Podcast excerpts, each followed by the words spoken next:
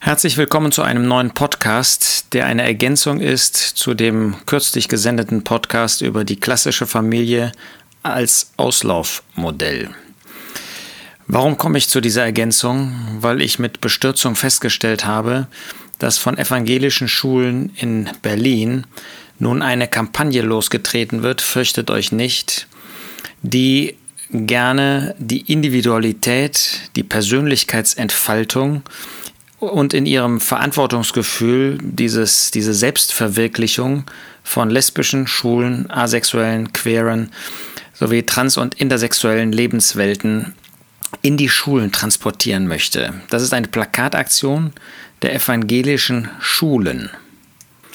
Mit anderen Worten, das wird gestützt und wird finanziert und initiiert von der evangelischen Kirche in Berlin und Brandenburg, die mit Schülern, mit dieser Stiftung zusammen diese Aktion äh, unterstützt und vorangetrieben hat. Eine neue Diversity-Kampagne. Das heißt, wir haben es jetzt nicht nur mit der Politik, mit der Gesellschaft zu tun, die aktiv diese sogenannte Vielfalt im sexuellen Bereich fördert, sondern es ist die Kirche selbst, ähm, natürlich nicht im biblischen Sinn die Kirche, aber diese Institution, diese Organisation der evangelischen Kirche, die in diesen beiden Bundesländern sicherlich gefolgt dann auch von anderen früher oder später, diese einfach schlicht unbiblischen Grundsätze nach vorne treibt und Kindern beizubringen sucht. Das heißt, in diesen Schulen, evangelischen Schulen, müssen Schüler Schülerinnen und Schüler müssen damit rechnen, dass sie mit dieser unbiblischen Belehrung, ähm, dass es eigentlich egal ist, ähm, was man ist, wie man lebt, lesbisch, schwul, asexuell, queer, trans, intersexuell, ähm, dass man auf diesem Weg glücklich sein kann und auch in Übereinstimmung mit Gott lebt, die Bibel erfüllt und, und damit nach, nach Gottes Gedanken einfach ein, ein gutes christliches Leben führt. Das Gegenteil ist der Fall. Darf man das heute eigentlich noch sagen? Schwer, schwere Frage. Ähm, man sieht ja teilweise, wer heute angeklagt wird, wenn er zu den biblischen Werten, wenn ich das mal so bezeichnen darf, steht. Nehmen wir mal kurz das, was der Apostel Johannes in seinem ersten Brief als Grundsätze, als Kennzeichen, als Merkmale des neuen Lebens darstellt. Das ist in 1. Johannes 2 ab Vers 3 bis Vers 12 und dann nach einem Einschub dann wieder ab Vers 29. Das erste Kennzeichen ist Gehorsam, Verse 3 bis 6. Das zweite Kennzeichen ist Liebe, 7 bis 12. Und das dritte Kennzeichen ist dann ab Vers 29 Gerechtigkeit. Gehorsam, Hieran wissen wir, dass wir ihn kennen, dass wir Gott kennen, wenn wir seine Gebote halten, wenn wir also gehorsam sind dem Wort Gottes gegenüber. Nun, was sagt das Wort Gottes? Er sagt, dass Gott den Menschen Mann und Frau geschaffen hat. Römer 1, 1. Korinther 6, 2. Timotheus 3 und andere Stellen machen ganz deutlich, dass zum Beispiel ein homosexuelles Leben, also das praktische Verwirklichen einer gleichgeschlechtlichen Partnerschaft oder außerhalb einer Partnerschaft spielt überhaupt keine Rolle, das ist nicht der Fokus da, Sünde ist. 1. Korinther 5 ein sündiger Zustand.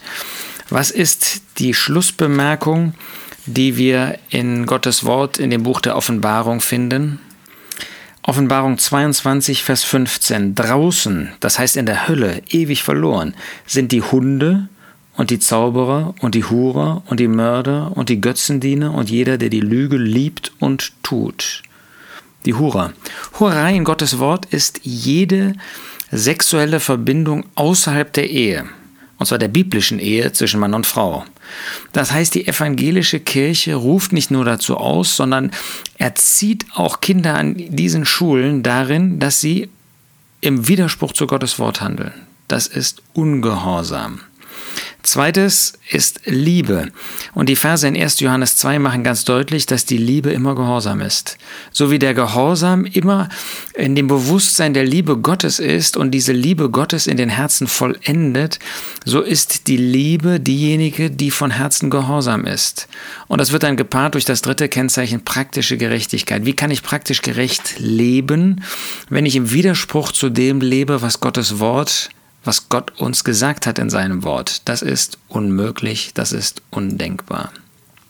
Nun, wir wissen, dass die Welt im Bösen liegt. Wir wissen auch, dass die Kirchen heute ähm, sehr viel Unbiblisches lehren. Äh, müssen wir uns da wundern? Müssen wir uns nicht. Äh, warum ähm, sage ich das dann in diesem Podcast? Warum überhaupt gehen wir auf dieses Thema ein? Weil wir damit rechnen müssen, dass unsere Kinder auch in sogenannt christlichen Schulen, evangelischen Schulen, äh, mit diesem äh, Bösen, mit dieser Sünde konfrontiert werden, dass ihnen das eingetrichtert wird, dass ihnen gesagt wird, das ist die Freiheit, die ein Christ haben kann. Und das ist eine Freiheit, die fleischliche Freiheit ist, wie Paulus das im Galaterbrief sagt. Das ist eine Freiheit, die gegen Gottes Wort ist und damit keine christliche Freiheit, ähm, sondern eine, eine Freiheit der Sünde, der Freiheit des Bösen. Und damit werden unsere Kinder konfrontiert. Das wird ihnen unter christlichem Deckmantel beigebracht. Das erinnert uns an das, was Gott schon durch den Propheten Jesaja gesagt hat. Wir finden das in Jesaja 5, Vers 20. Wehe denen, die das Böse gut nennen und das Gute böse, die Finsternis zu Licht machen und Licht zu Finsternis, die Bitteres zu Süßem machen und Süßes zu Bitterem. Das Böse wird hier von der Kirche gut genannt. Und derjenige, der sich nach Gottes Wort richtet, der sagt, in Gottes Gedanken gibt es nur eine Ehe zwischen Mann und Frau. Das ist das Gute. Das wird jetzt in dieser Gesellschaft und inmitten der Kirche, der evangelischen Kirche und von dieser, von diesen ähm, evangelischen Schulen, das wird böse bezeichnet. Damit wird Finsternis zu Licht und Licht zu Finsternis. Wie können wir dem entgegnen, indem wir unsere Kinder nach dem Wort Gottes erziehen, indem wir unseren Kindern die Gedanken Gottes in ihr Herz pflanzen, indem wir sie warnen davor, dass sie in der Schule mit Dingen konfrontiert werden, die sie verwirren, weil sie im Widerspruch zu Gottes Wort stehen, aber als christlich bezeichnet werden. Wir müssen also damit rechnen in jedweder Schulform letztlich. Ja, es gibt zum Glück, wenn ich das so ausdrücken darf, immer noch ähm, evangelische Bekenntnisschulen. Ähm, das darf man nicht verwechseln mit dem, was ich hier evangelische Schulen genannt habe, ähm, die hier klar sehen und auch nach Gottes Wort die rechte Lehre bringen. Aber wo wir hinschauen, wenn es weltliche Schulen sind, dann erwarten wir nichts anderes. Aber wenn es evangelische Schulen sind, dann dürfte man eigentlich hoffen, dass irgendwie Gottes Wort noch eine Rolle spielt. Aber wir sehen, das ist nicht der Fall. Lasst uns also nicht mit falschen Hoffnungen unsere Kinder an solche Schulen geben. Wir müssen uns immer als Eltern informieren, was wirklich da gelehrt wird. Und dann können wir auch darauf schauen, dass Gott uns bewahrt. Diese falsche, diese kirchliche Bewegung findet unter dem Motto statt, fürchtet euch nicht. Ja, im Glauben brauchen wir uns nicht zu fürchten, wenn wir uns auf den Herrn stützen. Aber wir sollten uns sehr fürchten, so etwas Böses als Gutes zu bezeichnen und Gutes als Böses. Dann haben wir es mit dem zu tun, der über allem steht, der der Richter der Lebendigen und der Toten ist, dem Herrn Jesus. Aber wir, die wir ihm gehorsam sein wollen, wir dürfen ihm vertrauen. Wir dürfen ihm unsere Kinder anvertrauen, wenn wir Eltern sind. Ihr als Schüler, ihr dürft ihm vertrauen, dass er euch Kraft geben wird und euch helfen wird, dass er euch bewahren wird. Wir dürfen auf das vertrauen, was der Apostel Paulus in 2. Thessalonicher 3, Vers 3 sagt. Der Herr aber ist treu, der euch befestigen und vor dem Bösen bewahren wird. Das wünsche ich dir und uns allen.